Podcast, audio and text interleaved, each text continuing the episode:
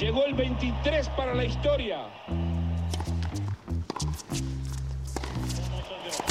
El campeón de Roland Garros es Novak Djokovic. ¡Qué lindo! Carlos Alcaraz, a los 20 años, es el campeón de Wimbledon. Seis años y tres meses, Novak Djokovic gana su cuarto Bienvenidos a todos a Tenis Piochas, un podcast de tres grandes amigos y fanáticos del tenis. Hoy los saluda Jorge Cianu y por aquí estamos como siempre los tres presentes, un episodio un poco diferente que ahorita Rulo nos va a explicar, pero antes que nos metamos a los temas y al episodio de hoy, voy a platicarles de los ganadores de los torneos que hubieron el fin de semana. Hubieron dos torneos WTA, el primero en Hua Hin, en Tailandia, Diana Schneider, la rusa, venció a Lin Shu en el WTA 250 y Ostapenko le ganó a Alexandrova 6-2-6-3 en el WTA 500 de Lance. Y por el otro lado, por el lado de hombres, Alexander Bublik gana Montpellier, que fue un ATP 250, y es el cuarto título de su carrera. Le gana a Borna Koric. Y ahí nada más un dato interesante, se vuelve el primer tenista en ganar un torneo donde pierde el primer set en todas las rondas, ¿no? Pero bueno, Rulo, ¿cómo estás? Y platícanos cómo va a ser el episodio de hoy. Buenas noches, mis estimados piochas. Los volvemos aquí a saludar después de pues, lo que ya la semana pasada cubrimos, el fin de el primer Grand Slam del año. Ahorita fue el Australian Open. Ahorita estamos pasando un poquito al descanso antes de que vengan torneos otra vez muy importantes, como lo que va a ser Indian Wells y demás, y antes Acapulco y otros. Entonces, quisimos aprovechar la oportunidad para dar predicciones formales, ya que tuvimos ahora sí que los tres muy buen chance de ver cómo se ve que viene el año, dado que ya fue el Australian Open en mujeres y en hombres. Y lo que vamos a hacer hoy es partimos seis categorías donde cada quien va a dar una predicción del lado del ATP y de la WTA. Algunas se las pueden esperar, otras no. Y así vamos a ir hablando un poco de cuáles son las predicciones de cada piocha para el 2024. Y bueno, lo importante aquí, como hemos venido dicho, es nos vamos a estar sujetando a esto, va a haber accountability, ¿no? No va a ser nada más de que, ay, le eché ahí nada más al, al aire y a ver si pega. Sí, vamos a ser susceptibles a estos resultados. Entonces, pues puede ser que el que no, el que peor le vaya, ya veremos si lo sustituimos el siguiente año, si le paga algo a los demás. Pero ¿cómo ves, Lalo? ¿Qué tal las categorías? Ahorita explícalas un poquito más a detalle, pero son seis, ¿no? Mis queridos piochas, buenas noches, espero que estén muy bien. Y sí, ahora sí van los picks como Dios manda en un Excel con clave. O sea, porque luego, luego ya, lo vi ahí cambiando el pick de último momento. Entonces creo que yo voy a, yo voy a, yo voy a llevar el control del Excel y, y se va a poner bueno. Las categorías son las siguientes. Número uno, los ganadores de los tres Grand Slam que quedan en el año. Y esto del lado de la ATP y de la WTA. Después, número dos, ganadores de las Olimpiadas que se juegan en París este verano. Número 3, la sorpresa o Dark Horse del año. Número 4, la decepción del año. Número 5, quién acaba el año como número 1. Y número 6, algo random que quiera decir cada quien. Entonces, muy completas las categorías. Estas se sacaron de nuestro Instagram en una dinámica que, que hizo Jor hace algunas semanas o ya casi meses. Entonces, pues vamos a darle al público lo que quiere escuchar. A ver, pues, Jor, te vamos a dejar empezar a ti. Venos diciendo de la primera categoría, hombre y mujer, quién va a ganar cada uno de los tres Grand Slams. Y bueno, también antes de que empieces, nada más para que todos sepan un poquito las reglas, la idea es, vamos a ir explicando un poco qué hubo detrás de las decisiones, pero más que nada vamos a ir retando si alguien dice algo con lo que no estamos nada de acuerdo o estamos muy de acuerdo y yo por qué, ¿no? la primera vez que hacemos esto, entonces, pues bueno, vamos a ver cómo nos sale. Dale, mi Jor. Jor había dicho que Urcac se lleva el Golden Slam. no, no, no, esos son fake news, fake news, pero bueno, Voy a decir rápido los tres Grand Slams y los ganadores y ya después de eso me interrumpen porque si no se va a volver un desmadre este, este episodio. Pues bueno, Roland Garros, Alcaraz y Swiatek, Wimbledon, Djokovic y Rivaquina, US Open, Sinner y Zabalenka.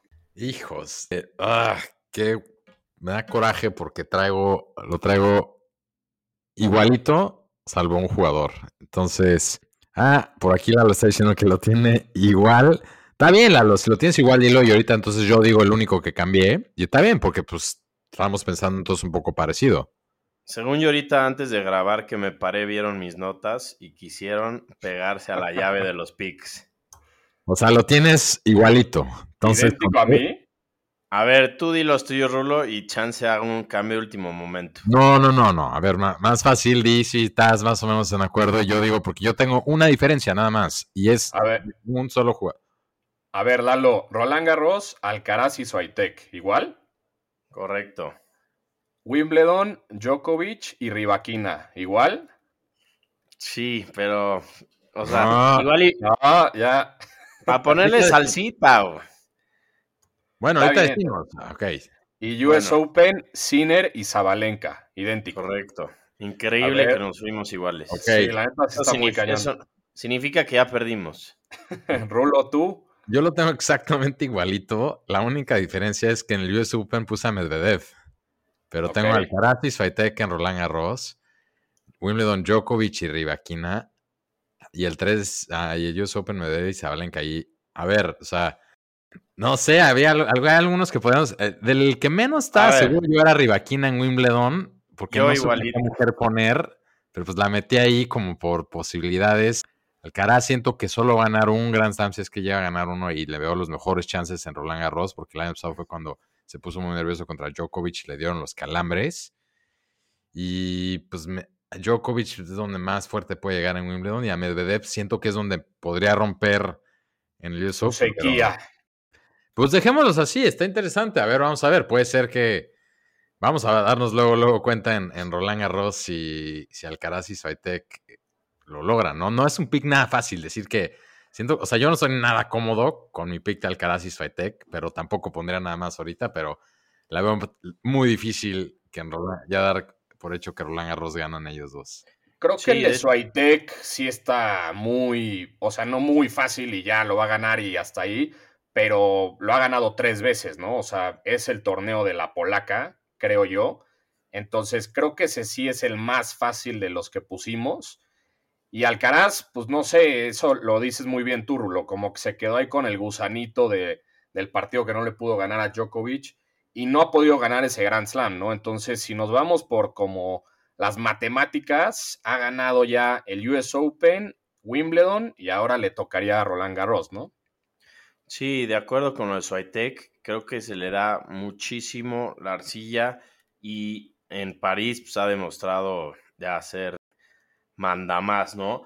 En cambio, Alcaraz, una derrota muy difícil contra Djokovic esa vez, pero como creo que su saque no es su fuerte, creo que en esta superficie le puede beneficiar y pues su físico ya, ya lo hemos visto, entonces igual no me siento cómodo en ninguno. Es muy difícil atinarle, ya lo hemos visto. Y pues venga, hay que duras. dejarlo así. Están duras porque también ya vamos a ir a la siguiente, pero el US Open es donde siempre también hay más sorpresas de los dos lados. Entonces, pues bueno, dejémoslo así. Gusto ver que estamos muy de acuerdo, pero vamos a ver, ¿no? Me Y- sorprende, Rulo, que no pusiste a ninguna de las gringas, ¿eh? A Coco y a Pégula. pues es sí, que yo las también podría- pensé que ibas poder- por Coco. Pues es que las podría poner, o sea, ahorita si me voy, las pondré en otras categorías, pero las podría. Pensé en el US Open mucho. La verdad es que Zabalenka la vi durísimo en Australia, entonces la quiero poner. Siento que si volvería a ganar contra. No, no. Perdió contra el estadio también el año pasado la final. Pero bueno, a ver, eh, vámonos a la segunda. Lalo, esta, empieza tú, que nos dijiste que es, creo que fue la que más trabajo te costó, ¿no? Las Olimpiadas. Estaba difícil. No quería poner a Djokovic porque creo que se va a ir sin ganar una medalla de oro. Híjole, va a estar, va a estar cerca de, de Roland Garros. O sea, creo que son como dos meses de diferencia. Entonces yo me voy a ir con, sorprendentemente, con Zverev. ¿Por qué? Porque ya lo he visto muy cómodo esa vez que se lesionó en Roland Garros y porque es ex medallista olímpico. Entonces, me voy con Zverev y me voy con Swiatek. ¿Por qué Swiatek? Porque me encanta cómo juega en arcilla y más que nada en Roland Garros. Ok.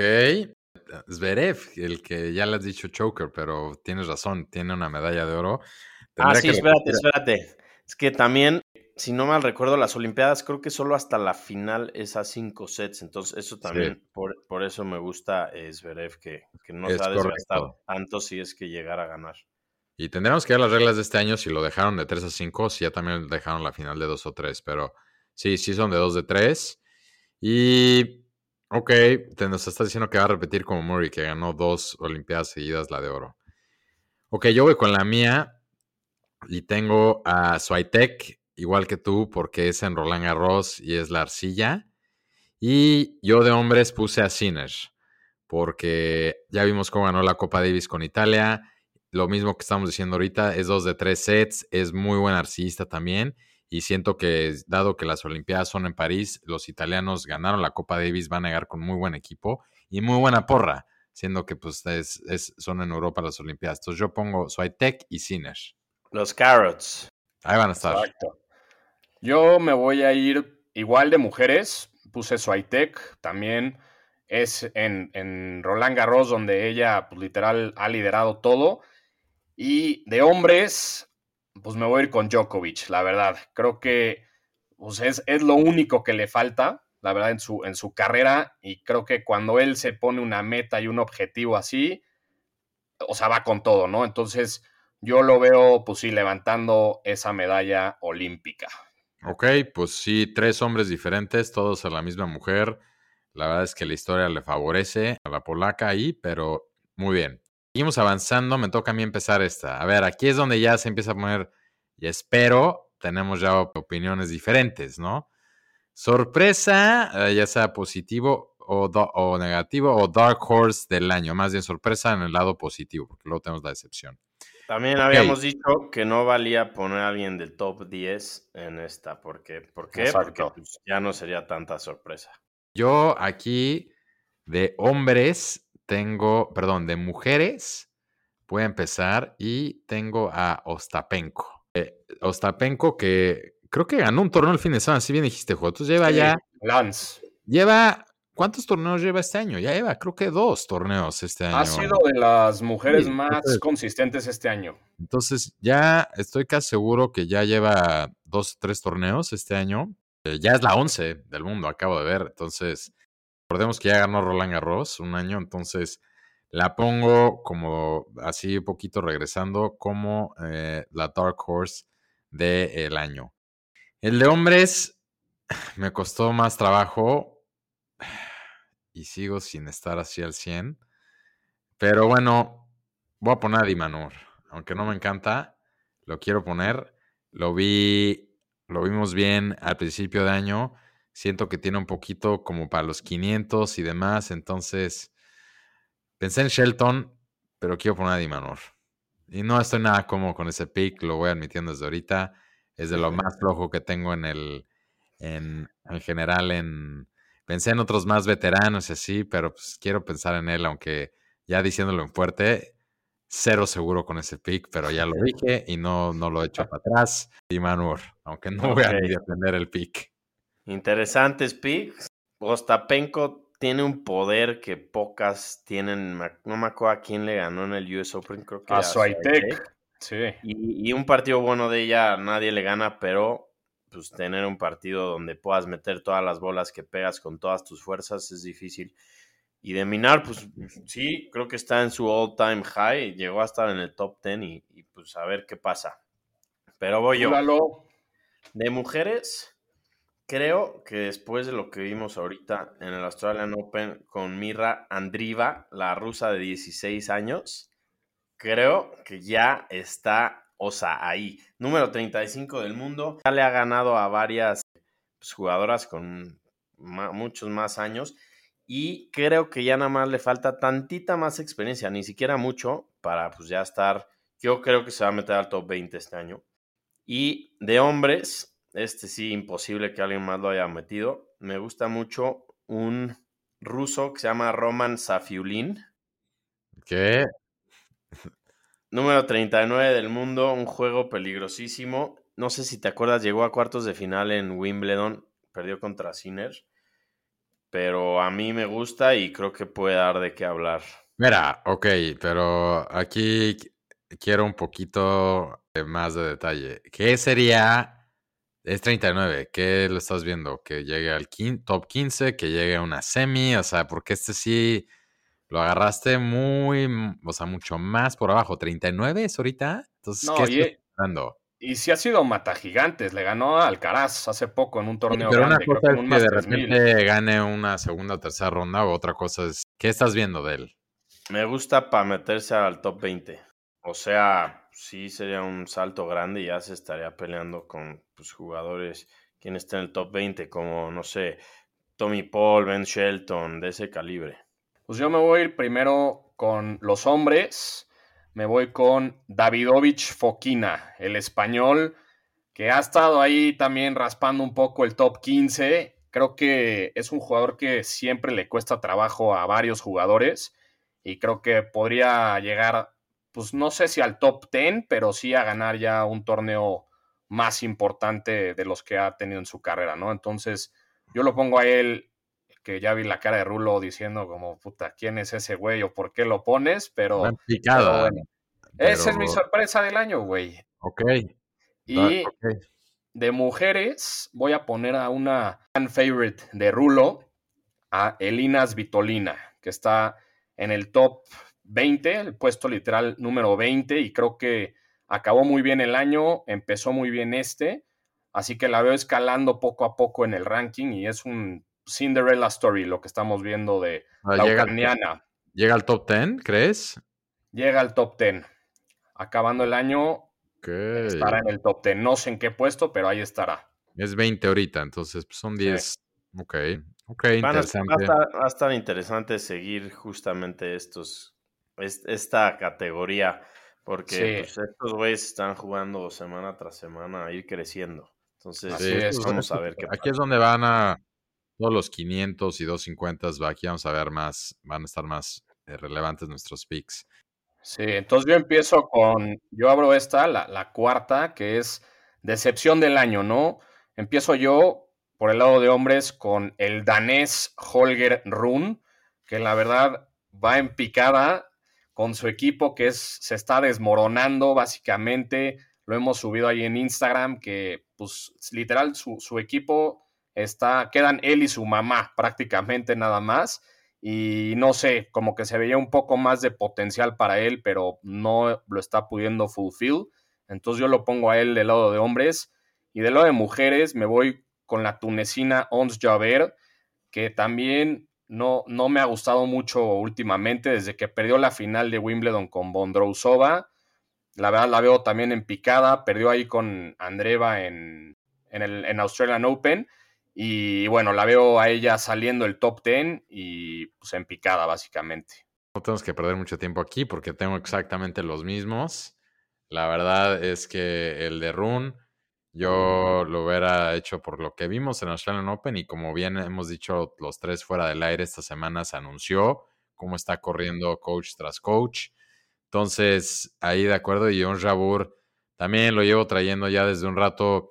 No, no la veo bien, en general cerró el año mal, en Australia también, y no me gusta como en la cancha, la veo sufriendo como que demasiado. Entonces, igual que tú, tristemente, no creo que eso sea una buena señal, pero no las voy a cambiar. Vamos igualitos en estas, Jorge.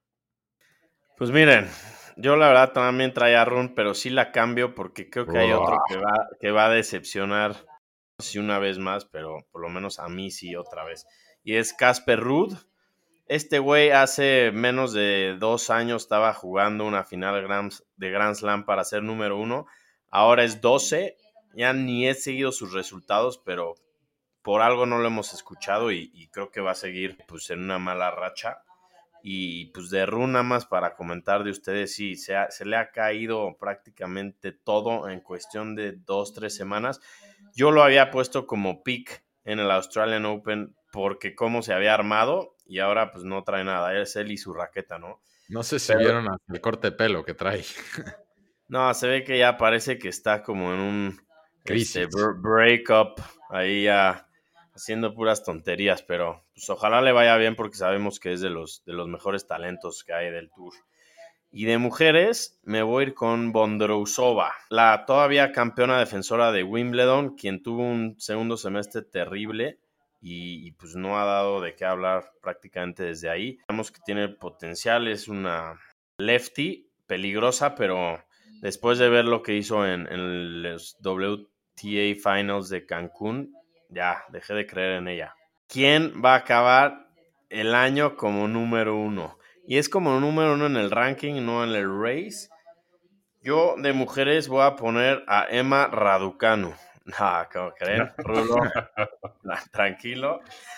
Yo voy a poner como mujeres a Zabalenka. Me encantó como la vi ahorita en el Australian Open. Creo que Swiatek tiene demasiados puntos que defender y, y pues me gusta mucho para, para que ella siga en lo más alto del ranking. Y de hombres, me voy a ir con Sinner. ¿Por qué? Ah, caray. ¿Por qué? Porque Djokovic defiende prácticamente todo este año. O sea, en los, cuatro, en los cuatro Grand Slams llegó por lo menos a la final. Y varios Masters. Y Alcaraz también tiene varios puntos que defender, sobre todo el primer semestre del año. Entonces creo que Sinner se va a catapultar de, de ahorita de su victoria del Australian Open y creo que sí va a poder llegar al número uno. Me parece que voy yo. Voy yo. Yo tengo a Zabalenka también. La vi durísima ahorita y también, como dices, a Swiatek siento que luego, ah, sobre todo a fin de año, luego trae como que mucha presión. Y Zabalenka, no sé, la veo muy, muy confiada. eh, O sea, en Australian Open sacó a todas así a, madrazos, entonces la pongo a ella. Y yo de hombres estoy, estoy de desacuerdo. Voy a poner a Djokovic porque justo también estoy calculando que en lo que viene ahorita, que son estos primeros Masters de Indian Wells y Miami, que todavía no pudo jugar el año pasado por el tema de las restricciones post vacuna, ahí va a llegar sin nada que defender. Entonces, estoy, mi apuesta es un poco de acuerdo con lo que dices de los Grand Slams, tiene mucho que defender ahí y también a fin de año, pero pues también estoy apostando que ahorita puede amortizar mucho de esos torneos Indian Wells, donde siempre le ha ido muy bien, Miami posiblemente también, ya depende, depende de cómo lo ve, pero yo pongo a Djokovic. Djokovic y Zabalenka.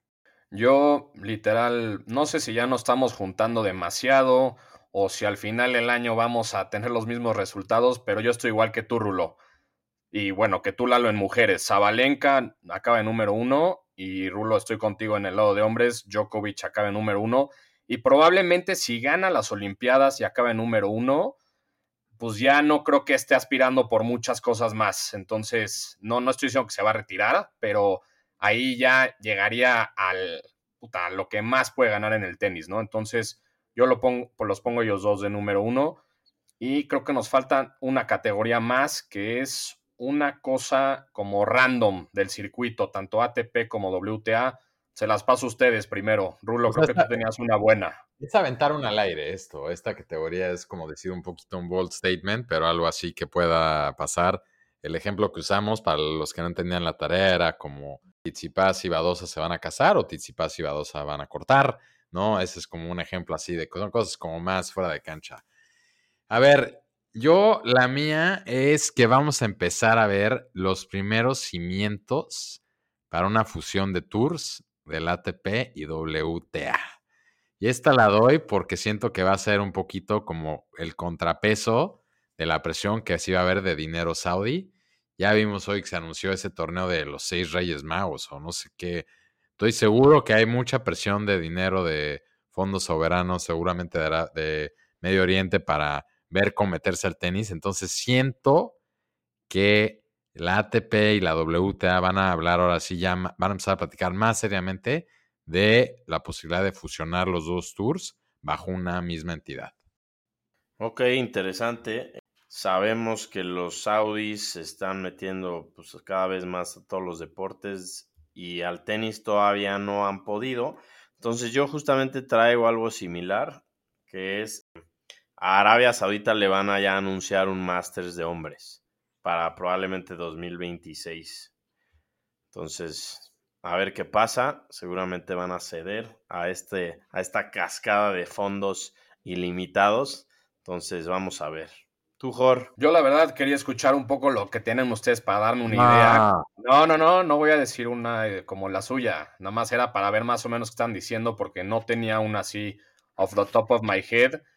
Pero creo que me voy a ir, digo, no sé qué tan bold o no bold sea, pero pues que ya vamos a empezar a ver más como ese tipo de, no sé, spice y, piquete entre los jugadores en los partidos, fuera del tour y demás. O sea, como que más beef entre jugadores, como lo empezamos a ver al final de este año, pero creo que por ahí va un poco el tour. Ojalá, porque son buenos ver estos tipo de pues, peleitas que se dan, ¿no? Un Medvedev, Tsitsipas, Kirios, que también quién sabe si regresa este año, pero que luego se pelea con todo el mundo y todo el público y jugadores. Entonces creo que vamos a empezar a ver más y más, no de las que, como jugadores que ya conocemos, sino de algunos jugadores nuevos. Creo que eso sería la, la mía. no, pues es Ok. así. este, está, está controversial. La veo. No sé si los dejen descontrolarse tanto, pero tiene razón. Ah, Yo también me ha gustado también de. Yo creo que más también vamos a empezar a ver cosas fuera de cancha, como vemos todo el tema de las novias, por la serie de Netflix y demás. Sí podría, podría haber todo chance, volverse un poquito más una telenovela, porque también eso entretiene, entretiene luego más a pan al pueblo, como dicen. Pues sí, nos fuimos conservadores. Pudieron haber cosas más fuertes como, no sé, Tizipas le da anillo a Badosa en Los Cabos o, Ya dijimos, ese era el ejemplo que se usó así como de tarea. o Kirgo sale del closet, sea, algo así más loco. Pues sí, pues básicamente dijimos muchas respuestas parecidas, pero bueno, así fue, no hubo trampa, no hubo mano negra y pues ya, está escrito en papel y en el episodio ya para que toda la gente lo escuche, para que nosotros regresemos a este episodio a ver todo lo que fuimos diciendo y... Y, pues, sí, ¿no? a ver, también nada más, obviamente esto no va a quitar que durante los torneos grandes, incluyendo los Grand Slams, vamos a ir dando picks particulares. Esto es un poquito el snapshot de lo que vemos después de Australia, ¿no? Pero como va pasando el año, pues ya cada quien también irá haciendo picks por torneo y demás. Pero bueno, yo con estas me siento cero cómodo con muchas, pero es, es lo que veo después de Australia. Sí, y, y nada más también para comentar rápido, ya nos vamos preparando para como el South American Swing, donde está incluido México y se viene el torneo de Los Cabos back to back con Acapulco. Entonces, muy buenos eventos en México. Jor, no sé si aceptaron tus, tus acreditaciones todavía o, o creo que sí te buscaron en los antecedentes no penales. Ahí vamos, ahí vamos todavía en el proceso, pero ojalá, ojalá pudiéramos, podemos estar presentes los tenis piochas por ahí en Acapulco y Los Cabos. Pues, Pues ya está, bueno. señores. Hasta la próxima y déjanos saber ahí en las redes qué opinan de los picks de cada uno de los pioches. Venga, un abrazo. Bye.